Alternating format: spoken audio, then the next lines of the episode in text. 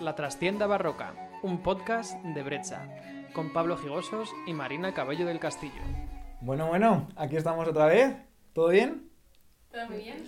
Eh, queremos presentar hoy a una invitada muy especial, que es que la conocemos ya desde hace un tiempo. Nos conocimos aquí en la, en la, escola, en la escola, en la Escola Cantorum Basilensis, aquí en Basilea. Y claro, hablando de la maternidad, eh, pues no podemos pensar en otra persona que en Carla. Y Carla, ¿quién es Carla? Para aquellas personas que no, la conozcáis, Carla es una súper violonchelista que además, eh, por supuesto, como nosotros, especializada en la música antigua y también pedagoga. Y hablando de lo que estamos hablando, lo más importante también, madre a tiempo completo. Bienvenida, Carla, muchas gracias por venir. Ya, gracias por invitarme. Oh, ah, yo estoy muy contenta de que esté aquí Carla, que por cierto no hemos dicho tu apellido, Carla Rovirosa. Ah, muy importante. También tengo dos. Eh, por favor, por favor. Sí, Carla Rubirosa Walls. Exacto. Pues gracias por decir los dos, la verdad. Porque, bueno, ¿tú pones los dos o generalmente pones uno? Depende, es que hay veces que han pensado que tengo como un nombre eh, de dos, Ah. de- de- como que me llamo Carla Rubirosa y después es Walls, entonces a veces para hacerlo fácil. Pero es complicado esto, sí, cuando vives en el extranjero. Ah, sí, claro. Yo siempre meto los dos, ¿eh? Ya. O sea, de, hecho- de hecho se creen que es como un un macro apellido. bueno, pues eh, cuando pensamos en este episodio de, de la maternidad, también cuando estábamos con, porque llevamos bastante tiempo con el tema de hacer un podcast y dijimos de hacer este tema, eh, este año hemos tenido un proyecto con, con Carla, bueno, no, no era contigo, era... no era en Es verdad, era en conjunto. conjunto. Era en Rheinsberg, en, en Alemania, teníamos un proyecto nosotros, con nuestro grupo, con Brecha, pero eh, cuando estu- estuvimos allí había una ópera. Sí. Sí. Y estaba en este proyecto Carla, es verdad. Pero es verdad que como estamos al final mucho rato juntos, porque Sí, eh, estábamos todo el rato, yo que sé, en la cafetería o en... Sí, las comidas o desayunos muchas veces. Coincidíamos todos, claro, he dicho, sí, sí que está... Ah, no, pero no. pero sentía que estabas con nosotros. Sí. Y ahí, eh, jo, yo aluciné contigo y también con María Inés, que María Inés tocó con nosotros. Bueno, de hecho María Inés estaba en los dos proyectos, Es verdad. las dos super madrazas y músicos, o sea, que no han parado. Y yo decía, wow, pues sí que se puede, ¿sabes? Sí que se puede. Aquí tengo dos ejemplos buenísimos de que se puede ser madre y no parar tu carrera, como también he llegado a ver a compañeras nuestras que han tenido que parar su carrera, quizá porque han querido, también puede ser una opción, o porque no ha sido viable gestionarlo, ¿no? Entonces, bueno, pues eh, cuando empezamos en este, en este episodio dijimos, wow, Carla es un ejemplazo. Así que... sí. Temón, temón, esto de la maternidad. Vale, ¿empezamos con las preguntas o te gustaría decir alguna cosita o de lo que has escuchado antes o... No, muy bien, que en realidad todo lo de las compositoras, bueno, mm, muy duro estas Es duro. vidas. Pero también es verdad que estos nombres son de los pocos que han, que, que han resistido a la historia, ¿no? O sea, ¿cuántas mujeres habían que a lo mejor tocaban, que eran músicos y que, y que no conocemos? Sí, O sí, total. y muchas de estas eh, están vinculadas a un nombre, ¿no? Ana Magdalena Bach con Bach. O sea, siempre hay el apellido o Su siempre, madre, siempre hay alguien, siempre hay un- una figura masculina que, que, las, que les pone una sombra, ¿no? Y bueno, esto sí, es difícil, es difícil. ¿verdad? Aquí estamos, para cambiarlo. Vale, pues la primera pregunta que yo tengo es, ¿cómo ha sido para ti el proceso de los últimos meses de embarazo como, como músico? Pues mira, os voy a explicar un poco mi historia con el embarazo. Em, bueno, pues cuando yo me quedé embarazada, eh, no sé, creo que nadie se enteró porque lo estuve ocultando durante casi ocho meses Wow. o siete, por un poco por el miedo a, a perder trabajo. Y este, bueno, fue una de las cosas que más me impactó al principio, ¿no? Como, co- ¿qué voy a hacer ahora? ¿Cómo lo hago? Y, y no quería decirlo, no quería decirlo porque pensaba que la gente no querría tocar más conmigo, que no me llamaría más. Entonces, bueno, me acuerdo que el 8 de marzo, el Día de la Mujer, hice un, hice un post en Instagram y puse una foto con un texto muy chulo. Y ahí fue como un boom, entonces mucha gente me empezó a escribir. Y ahora que lo veo con perspectiva, pienso, uff, en realidad, ¿por qué, no? Debería ser un acto reivindicativo, ¿no? De decir, no, estoy embarazada y sigo tocando. Y yo tuve un embarazo súper bueno, tuve la grandísima suerte que yo me encontré súper bien y estuve tocando hasta dos semanas antes de, Guau. de parir. Hostia. sí. ¿Y no te influía la, la tripa? Sí, llegó un momento en febrero, o sea, mi, mi hijo nació en abril En febrero empecé a notar que necesitaba, necesitaba tocar con pica, porque, porque me, me cargaba mucho la espalda. Y entonces, bueno, eh, hicimos un concierto con mi pareja en febrero en Barcelona, que hicimos como un concierto a, a dúo para un poco como en, homenaje, en homenaje a la vida que estaba a punto de empezar, fue muy bonito. Y en ese concierto eh, toqué con pica, fue el primero. Y ya a principios, el 2 de abril fue mi último concierto, fue bastante a saco. Pero sí, sí, es que yo me encontraba súper bien, me encontraba muy bien y, y, podía tocar, y, o sea que ya tuve la grandísima suerte. Y después me llamaron para un proyecto de, después, para hacer una Mateos Pasión. Y ahí ya dije, uy, Mateos Pasión, esto, esto yeah. dura mucho, esto a lo mejor es un poco demasiado, y ahí sí que es el primer proyecto que cancelé. Uh -huh. Y, perdona, ya como estamos hablando de esto, por ejemplo, cuando cancelaste aquello, ¿sentiste miedo de decir no puedo porque estoy embarazada o dijiste no estoy, eh, estoy no, ocupada, ahí, no ahí puedo? les expliqué un poco la Ah. verdad, porque les expliqué un poco la, la situación, porque era con el mismo grupo, Ah, el, el concierto que hice el, el 2 de abril. Entonces, bueno, quedamos, pues mira, haces este proyecto y el siguiente no, porque a lo mejor es un poco demasiado. Vale. Sí, sí. También, claro, por fecha de parto, que a lo mejor. Claro, Ah, ya, claro, claro. sí, sí, que a veces, sí, sí, que se puede adelantar. Sí, sí, sí.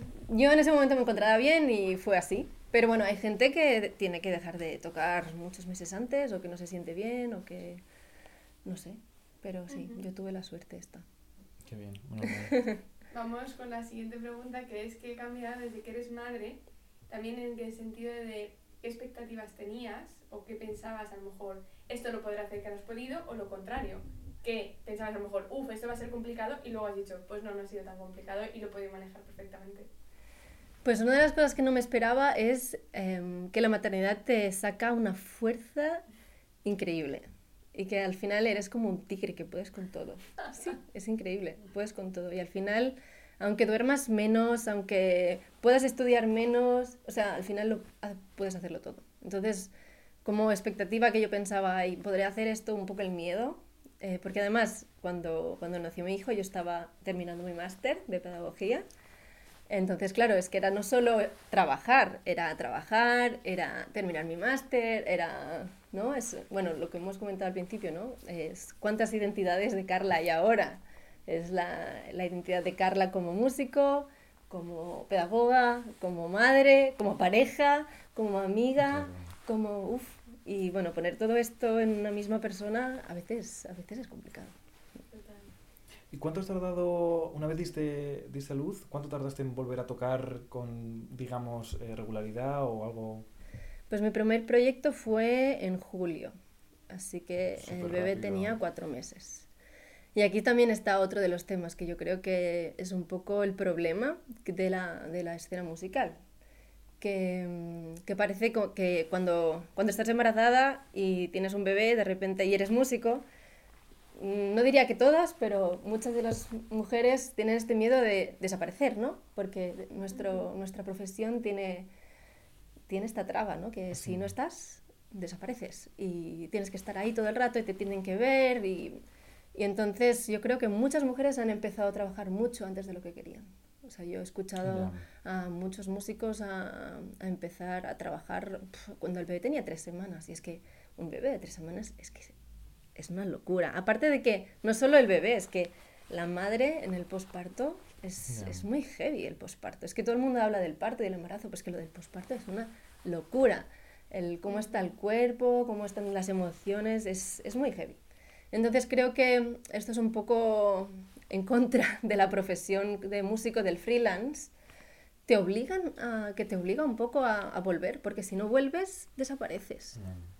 Y yo volví a los cuatro meses y bueno, fue, fue, fue una experiencia bastante guay, o sea, muy empoderante, digamos, porque después de esto dije como, wow, yes I can, ¿no? Claro. Sí se puede, pero fue, fue duro, necesitas, una, necesitas una, una red. Para maternar siendo músico necesitas una red bastante fuerte, una red como de pareja, una pareja presente, una pareja que esté ahí, que te, te soporte con tu profesión, que esté ahí para, para ayudarte y, y después familia o amigos o lo que sea, pero necesitas una red, porque sola creo que pf, no me lo puedo imaginar. ¿Sabes? De hecho, ahora que has dicho todo esto, em, yo recuerdo que una compañera em, me escribió, cu- ella estaba súper embarazada y, y era para... Acércate al micro. Ay, me toca el micro, sí. Em, y tenía, bueno, esta compañera estaba embarazada y le ofrecieron un proyecto, pero ya no sabía si iba a ser capaz de poder hacerlo o no. Y recuerdo que me escribió para decirme, oye, mira, me ha pasado esto, yo quiero coger este proyecto, pero yo no sé si voy a ser capaz de, co- de cogerlo. También era como a lo mejor, pues a lo mejor ni siquiera había dado a luz, o sea, era antes Claro. y, y entonces, claro, pues que hicimos un compromiso para decir, eh, te lo puedo pasar si eh, no puedo hacerlo. Claro, Es, es, complicado también, porque por mi parte también, ¿qué hago? Eh, tampoco me puedo reservar una fecha para ti si no sé si ese... O sea, Claro. ofrecen otras cosas, obviamente las tengo que coger, porque es algo seguro. sí, Pero sí. sí, sí, o sea que es Es- súper complejo también eso, de tú cómo vas a estar. Que a lo mejor tú sí que tienes ese tiempo, pero dices, no, no, no me encuentro bien para poder hacer este trabajo, o para viajar, o para lo que sea. O no quiero dejar a mi hijo de tres semanas eh, todavía. Sí, y que cuando, que cuando eres madre, que de repente eres otra persona, o sea, es increíble, o sea, yo soy una, una nueva persona desde hace un año y medio ahora. Es, En muchas cosas positivas, otras negativas, pero es que te cambia por completo, es un, un tsunami de emociones, de prioridades, de, de organización, es, es muy fuerte el cambio, es muy fuerte. Me puedo imaginar. Pues lo que comentabas antes con lo de cuando empezaste, es que me, me, me estoy acordando ahora de mm, una story que subiste a redes sociales, no sé si este sería el primer concierto, pero me acuerdo que me impactó un montón, que estabas tocando en la, en la Berliner Philharmonie y estaba por ahí rock gateando. Y vamos, increíble que un chiquitín estuviera Sí. por ahí y que tú encima pudieras estar ensayando y demás. O sea, me- no sé si cómo fue exactamente toda la situación, pero me acuerdo que yo, claro, yo lo viste desde, desde mi casa y me pareció como una escena muy bonita. Pues fue genial, fue genial. Fue eh, un proyecto que hice, que hice con la Freiburger Baroque Orchester.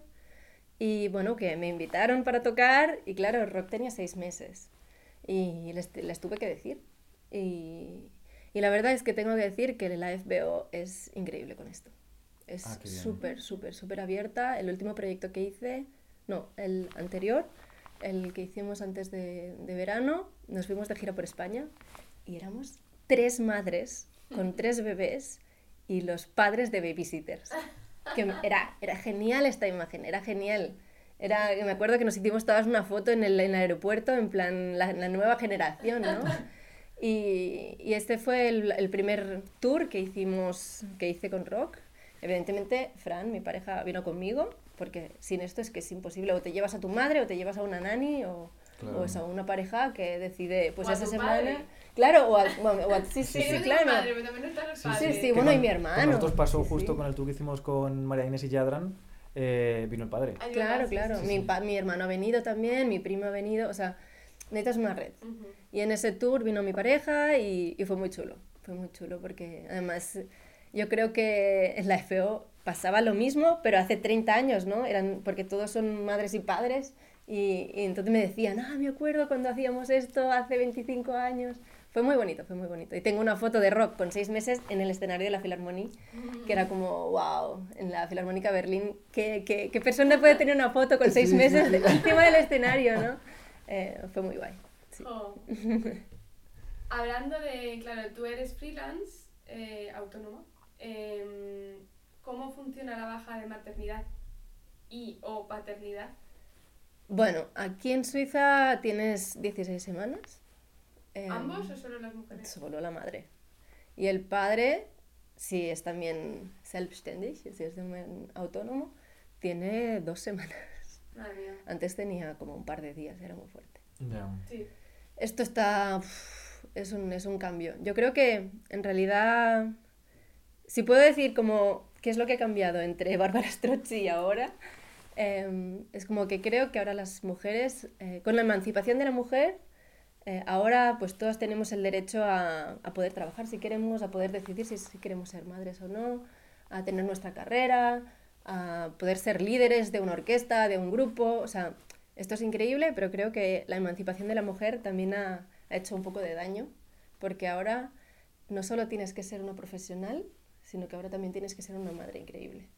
Y entonces, ahora eres un músico que tienes que estar súper fit, tienes que estar súper en forma, tienes que estar en, dentro de la escena, tienes que estar presente todo el rato, pero encima también tienes que ser una madre em, con crianza respetuosa, que seas también em, una madre presente, em, es, es increíble. O sea, ¿qué ha pasado?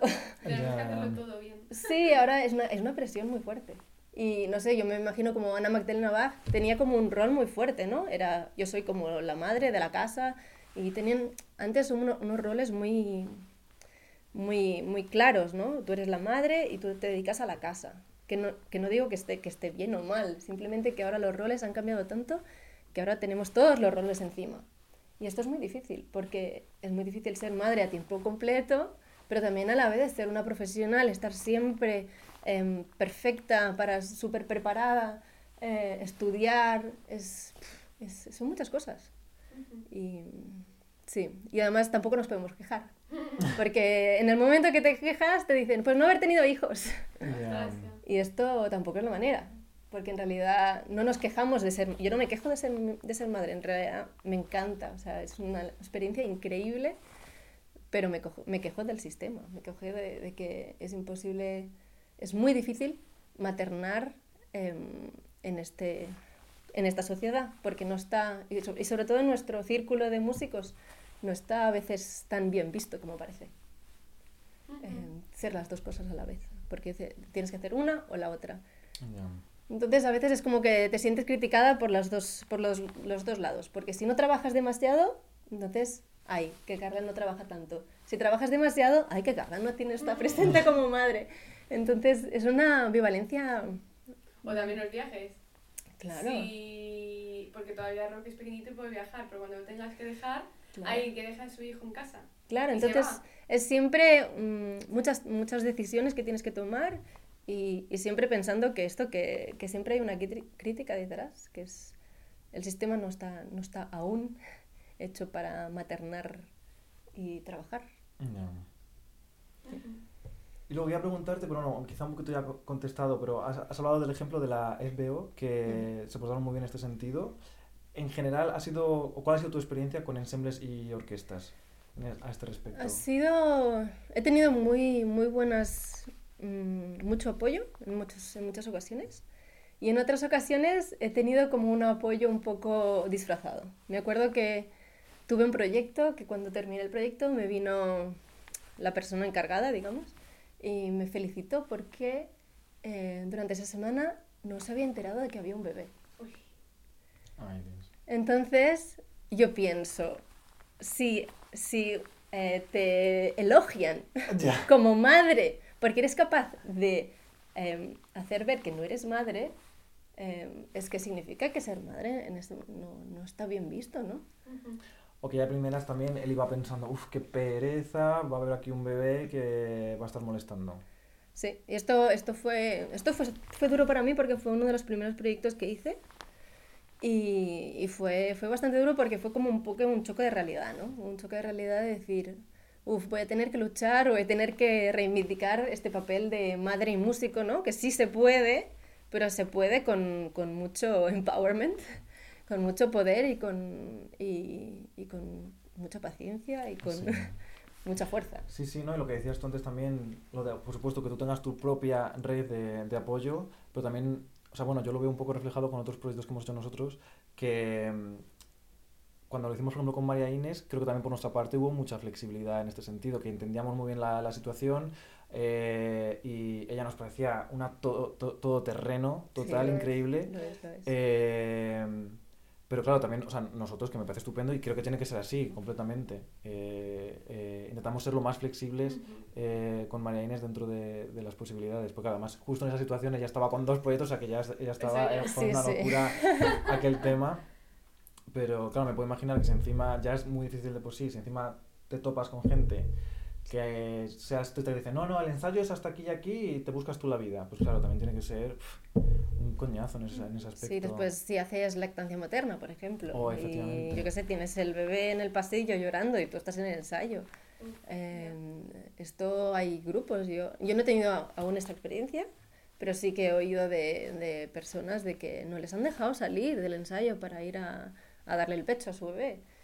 Eh, esto es increíble, ¿no? Ya. Eh, yo creo que, bueno, una de las cuestiones, yo creo que también aún seguimos en un sistema muy, muy de hombres, ¿no? Muy lidiado por hombres. Yo creo que hasta que no se den cuenta que en realidad una madre puede ser también una líder, em, esto no va a ser, no lo van, no lo van a, a necesi- a necesitar o a ver necesario, ¿no? Em, claro, la otra pregunta que tenemos es el funcionamiento entre España y Suiza. Claro, tú vives en España, uy, eh, perdón, tú vives en Suiza, pero eres española. La pregunta es, em, ¿ves diferente el funcionamiento, por ejemplo, también de ayudas? O no sé si lo sabes tanto. eh, o también de tus compañeras, a lo mejor que vivan en España, si lo, han- lo has visto por compañeras que sea diferente. Em, yo creo que es, es diferente, bueno, la maternidad, el- la baja de maternidad en España es un, es un poco más larga y la del padre es muchísimo más larga. Y esto hace que te puedas como también dividir un poco más. Que haya más igualdad. Que haya más igualdad. El papel de madre y padre, que Claro. eso también es muy importante, ¿no? Es, es vital, Porque la sociedad aquí más o Claro. menos te está Sí. diciendo, no, no, tú eres la que te tienes que quedar en casa. claro. Tu marido no hace falta que se quede en casa. Claro. Ya. Bueno, aquí yo tengo que decir, claro, es que son unos temas... eh, o sea, Vale, yo-. Yo como hombre también tengo que decir, hay, hay en según qué situaciones, eh, la ley al hombre quiere quedarse y no se lo permite, como es el caso de Suiza, que yo esto lo he visto con unos amigos Claro, claro. y el hombre quería compartirlo y ser exactamente igual que su mujer y la propia ley era la que obligaba, no, no, tú a trabajar. Ujú, Y era como, hombre, yo también quiero estar trabajando en casa Claro, claro. con mi mujer o con mi hijo. ujú. O sea, quiero decir, que, o sea, también, no, no digo que no, sea lo que, que no sea lo que habéis dicho vosotras, ¿no? Pero que también eh, está el papel de ese hombre que sí Sí, sí, que claro. considera que es todo igual y que quiero apoyar y que quiero hacerlo todo exactamente de la misma manera, pero eh, pues en, en el caso, por ejemplo, concreto de, de Suiza, la propia ley es que no se lo permite. Claro, es el sistema que está, eh, eh, lo que creo que crea este problema y esta cosa de tú te vas a quedar en casa porque es así. Mientras que, bueno, en España, si no me equivoco, son cuatro meses, cuatro meses iguales. Sí, creo que ahora lo quieren pasar o si no ha pasado ya a seis. Lo había Sí, oído y no sé si son transferibles. Sí, creo que te lo sea. puedes organizar un poco como, como quieres. Yo tengo amigas que han hecho que, que los dos trabajan a media jornada, entonces pueden estar casi un año. Eh, yo creo que es bastante flexible. No, no lo sé muy exacto, pero creo que es bastante flexible. Pero bueno, que en realidad también la crítica es, da igual si te quieres quedar en casa o no, porque en realidad también está bien quedarte en casa. O sea, también si una madre quiere dejar de tocar porque quiere estar como su bebé, es que es que es necesario, es que ese bebé lo necesita. Y, y, y esto el mundo musical también tiene que entenderlo, que Ujú. puedes ser una madre, que puedes reincorporarte al trabajo después de seis meses, que no dejas de ser músico por estar. Sí. un año incluso o dos años en casa. Y bueno, esto, esto como músico creo que es, es un poco difícil. Es difícil y yo creo que también es doloroso en el sentido, eh, por lo que has dicho, porque en el momento que, ya no hablando de ser madre o no, incluso si yo que sé, te rompes una pierna, en nuestro caso, por ejemplo, Sí. tú puedes seguir tocando, nosotras no. O Sí. sea, ¿qué haces? O sea, yo lo pienso cuando voy a esquiar siempre, digo, por favor que no me rompa la pierna, porque Sí. imagínate, eh, yo que sé, que tenga que parar dos meses o luego tenga que hacer rehabilitación, es que dos Claro. meses es un parón grande. Claro. Y no solo eso, que si, por ejemplo, si yo tengo un ensayo mañana y mi hijo tiene fiebre esta noche, ¿qué hago? Ya. ¿No? O sea, en, una, en un trabajo em, yo puedo llamar y decir, mira, mañana no puedo ir a trabajar porque mi hijo está enfermo y, esa, y, es- y me, la- y me van a pagar Sí, sí, aún sí. esta- ese día. Pero como músico, ¿qué haces? Es que te vuelves loco. Y después que también todo el sistema de, de cuidado infantil está todo hecho para el, el- el no freelance, digamos, ¿no? Porque cuando trabajamos nosotros, pues muchas veces por las noches, muchas veces los fines de semana, las guarderías o la- todo lo que es educación infantil 03 está todo cerrado. Entonces tienes que pagar una babysitter y una canguro, es que es muchísimo más caro. Entonces entras en un bucle de decir, hago este proyecto, pero tengo que llamar a una canguro, me O sale más a cuenta. Claro. Me sale más a cuenta a lo mejor no hacerlo económicamente. Pero claro, entonces entras en esta, en esta um, ambivalencia, ¿no? Digo que no, porque económicamente me sale más a cuenta quedarme en casa, o digo que sí y pago la canguro para poder estar en la escena y que no se olviden de mí. Ya, no, eso es terrible. Es terrible, es Sobre todo porque terrible. o sea, Es terrible, Claro. es Es terrible. que es así. Vale, continuamos con ¿qué diferencias ves tú como mujer con respecto al hecho de ser músico y madre con ser músico y padre? Pues hay muchas diferencias, sobre todo al inicio. Porque mm, si eres padre, te puedes ir a un ensayo, te puedes ir a un concierto solo. em, si eres madre y estás y has decidido que quieres dar lactancia materna o pactas una manera de poner biberón, sacarte leche, llevarte el sacaleches al ensayo o si no es muy diferente, o sea, te tienes que llevar al bebé, te tienes que llevar a tu pareja. em, y bueno, lo que hemos dicho antes, ¿no? Eh, ¿Cuántos músicos padres conocéis? Pues eh, a lo mejor es que no os, entere- no os habéis enterado de que son padres, hablando de todo esto, estábamos hablando sobre este sentido y hemos hablado de un músico padre porque estaban diciendo, va, nos gustaría tratar el, el tema de la paternidad. Y decimos, a ver, ¿a quién podríamos decir? Y nos ha dicho Carla una persona y digo, ¿pero es padre? Y yo he dicho sí, Yo no conocía a tres. persona, tengo que decir. Sí, sí, pero eso ha sido fuerte, ¿no? Claro, pues aquí está, ¿no? Aquí está que mm, la mayoría de los padres no se nota que son padres, pero en cambio las madres sí. Entonces hay una diferencia, sí, claro, hay una diferencia. Después cuando son más mayores, pues supongo que ya es más fácil cuando van al cole y todo, pero, pero bueno, que la, la etiqueta de madre eh, se, te, se te queda, para bien y para mal. Ujú. ¿no? Igual que yo misma, ¿no? Me, me habéis invitado porque también tengo la, tengo la etiqueta de madre, ¿no? Claro. Y, y esto, sí, creo que los padres lo tienen diferente, lo tienen diferente. También es verdad, la fisiología es la que es Ya. y la madre es un vínculo muy fuerte con el bebé y que el bebé necesita a la madre, sobre todo el primer año. Eh, hay estos, se llaman los nueve meses de extra gestación.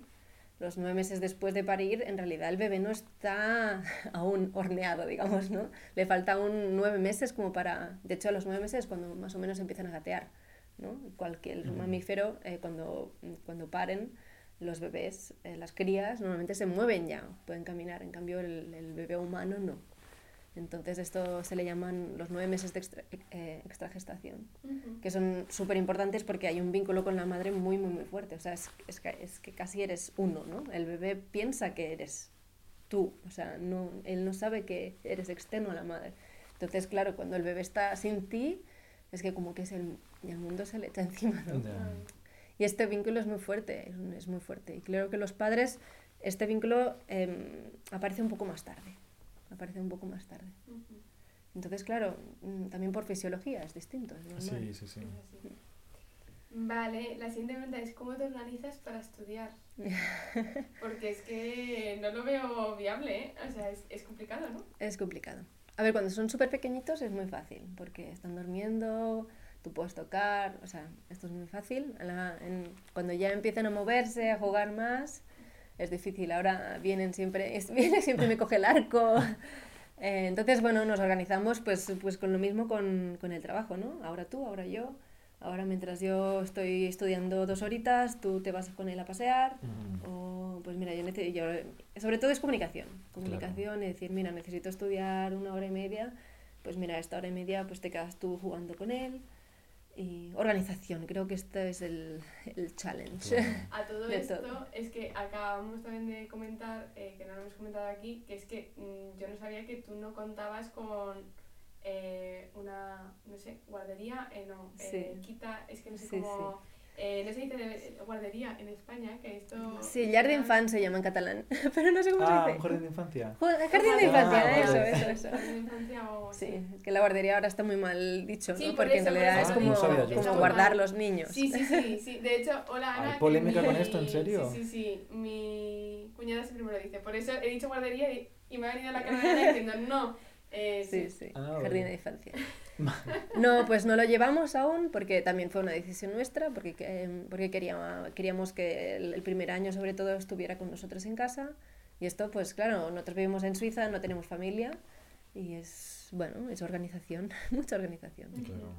De decir, bueno, siempre poner en la mesa, ¿no? Em, hacemos este proyecto, sí o no, lo haces tú, lo, hago yo. Yo he cancelado proyectos, pero es que mi pareja también, o sea, Claro. Porque al final esto sí que es un gran soporte, ¿no? Que él también está muy presente.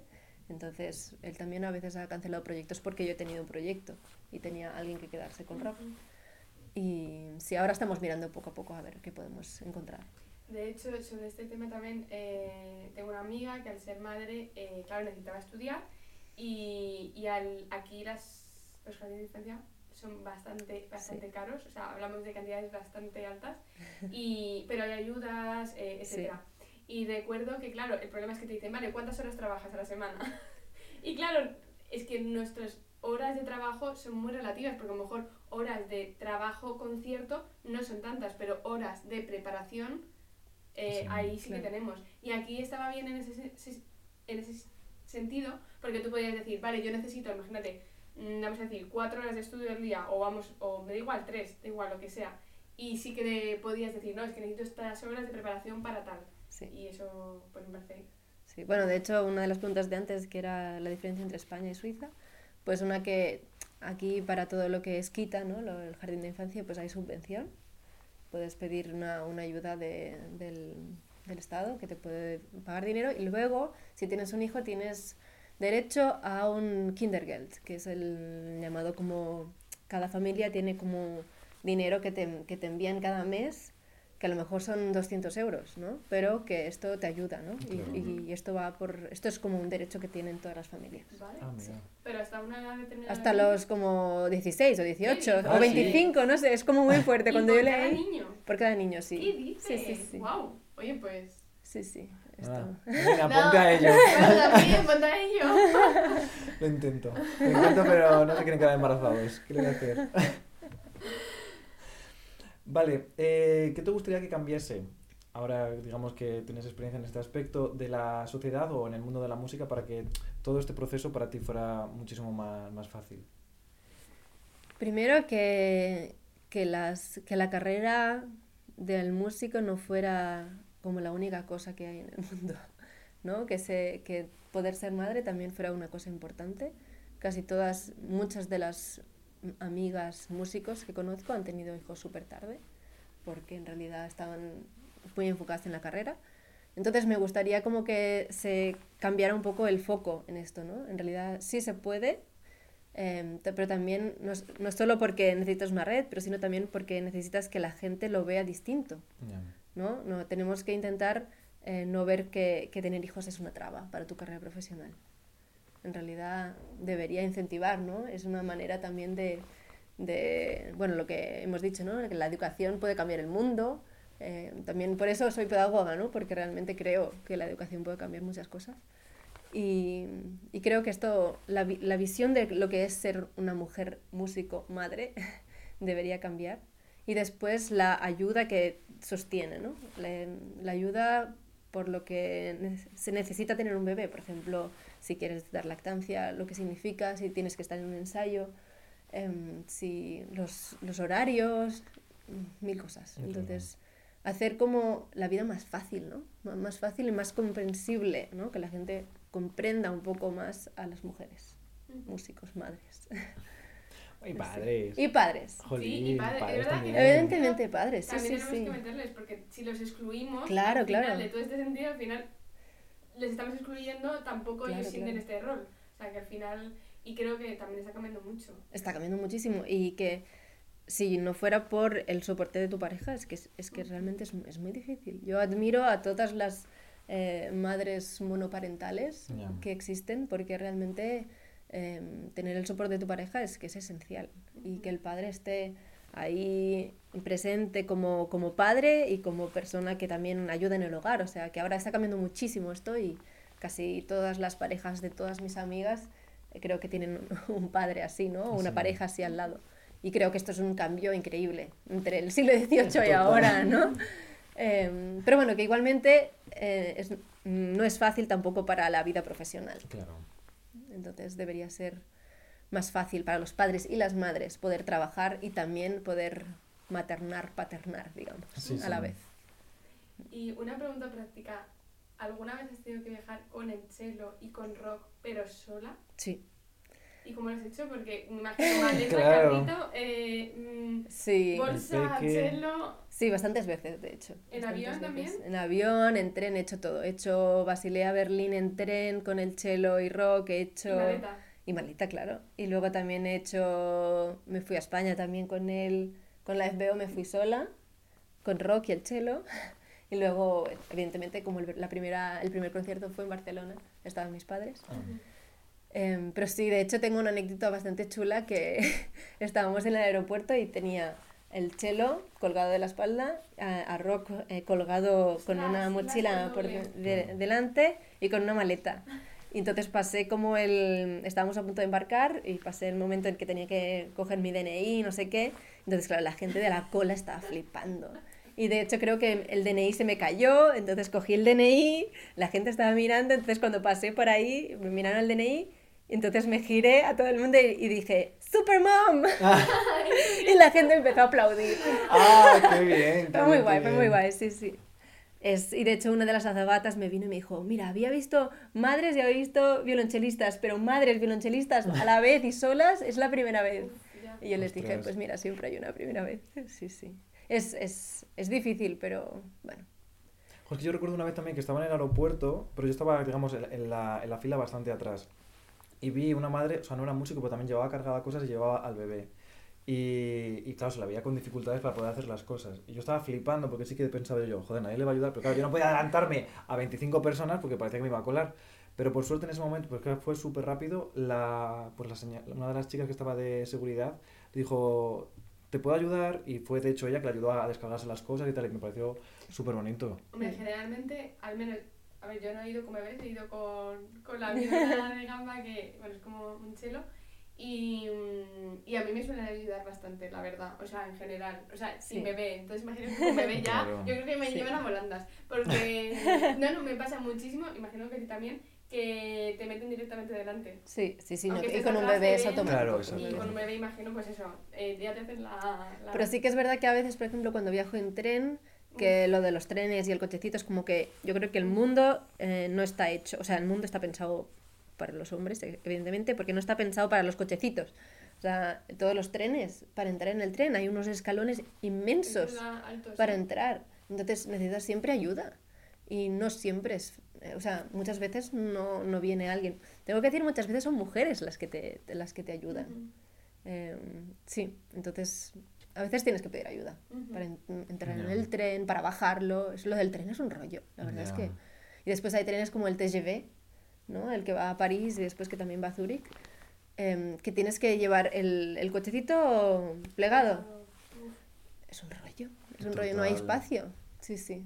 Bueno, una vez, es que cuando empiezas con este, el mundo de, de, de los bebés y, y- y la vida, es que ves que realmente, que la vida no está hecha para, para tener un bebé. ¿no? ¿No? Todas las calles están llenas de baches de que tienes que ir ahí con el cochecito, arriba, abajo, arriba, abajo. Sí, sí. También es verdad, bueno, claro, esto es un tema que, en fin, no sé si desde el punto de vista de la universidad o los conservatorios superiores, por ejemplo, de recibir algún tipo de educación en este, en este aspecto. ¿En qué sentido? Pues eh, un poco lo que estaba diciendo an- antes Carla, que es verdad que nosotros en nuestra profesión, ya no solo como mujer, yo también como hombre, digo, yo no querría, a mí me daría miedo ser padre antes de X edad si Mm. profesionalmente no me veo donde yo me estaba imaginando, ¿no? Esta imagen ficticia que, que, que como que estás persiguiendo. Pero claro, yo lo pienso y digo, joder, que yo en un par de años, y mis padres me tuvieron tarde, pero yo en un par de años tengo la edad con la que mis padres me tuvieron a mí y a mí sí que me gustaría tener hijos. Pero yo también tengo esa presión de decir, uff, yo ahora mismo, y encima, como homosexual que soy, empezar con trámites de o adopción, bueno, vientres de alquiler es otro tema que no vamos a abrir ahora, eh, y estos son procesos que se tarda una barbaridad. Ya. Entonces, pero claro, ¿por qué? Lo mismo que, que tú comentabas antes, o que muchas veces los músicos nos planteamos, que dices, bueno, la carrera primero, y ya veré en qué momento decido eh, eh, formar una familia.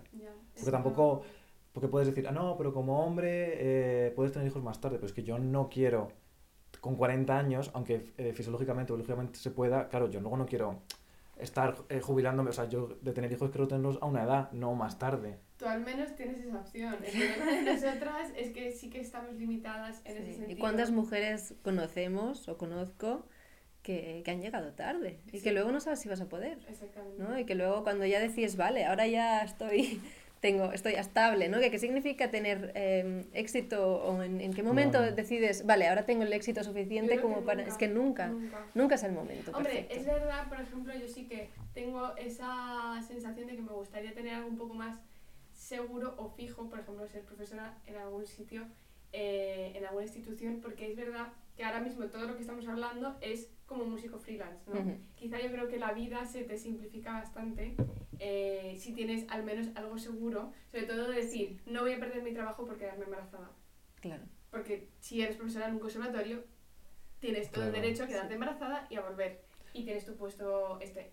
Pero claro, es lo que decía antes Carla, que, que claro, el mundo del freelance quizá le tenemos que dar una vuelta en este, en este sentido. Totalmente. Sí, sí. Y también económicamente eh, las salidas no son tan grandes, entonces eh, también económicamente puede ser un Sí, problema. Al final también muchas madres se reincorporan al, al trabajo por necesidad también. Exactamente, Claro. porque dicen, es que gano más eh, si trabajo que si estoy Claro. baja y depende de la situación. Pues, Vale, pues pasamos ya al último, al último bloque. de las preguntas, Las preguntas que hacemos a todo el mundo. Eh, Empiezas tú. ¿Empiezo yo? Eh, vale. ¿Cuál sería tu guilty musical? Tu, espera, lo, lo he explicado fatal, perdón. Tu guilty pleasure musical. Es decir, ¿qué música escuchas tú que no tenga que ver con la música clásica en circunstancias, pues a lo mejor o limpiando o yendo en En un autobús, en el coche. tren, lo que sea? Ah, O sea, algo que escuches que nos sorprendería. Estoy enamorada de Jacob Collier. ¿Sabéis quién No es? sé quién es. No, no sabemos qué dar. ¿Qué tipo de música? Es, es un chico de Londres que es multi, multiinstrumentista em, y tiene un oído armónico increíble. Y bueno, es que su música es súper guay. Es mm, mucha influencia del jazz, pero es como. Hay muchas influencias ahí.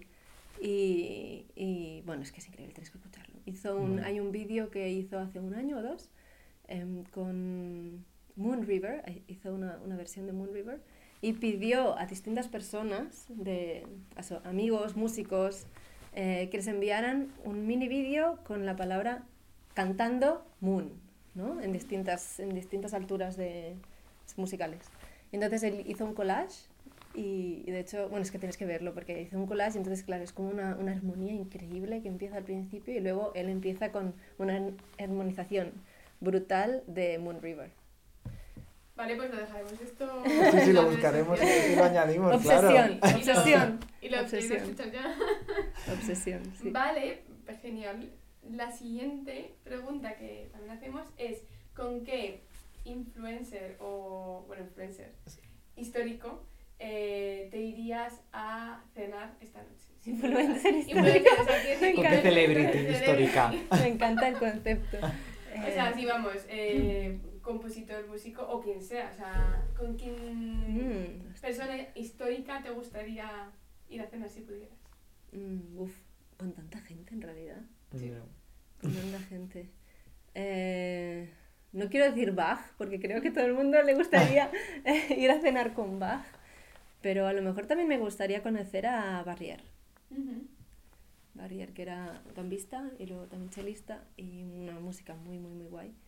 Eh, que además es como mi primer CD de, de cello barroco, era, fue un ¿Ah, disco sí? de Coxé con de Barrier, que es un disco increíble y como que me toca mucho. Y pues mira, una conversación, un café con Barrier no me, no me molestaría. Genial. Para saber cómo lo tocaba, es que hay Ya, cosas imposibles claro, de tocar. Para saber cómo lo hacía, sí, sí. Es que molaría tanto poder hacer estas cosas. Mucho. Mucho, mucho. Ay, qué de preguntas, qué de preguntas.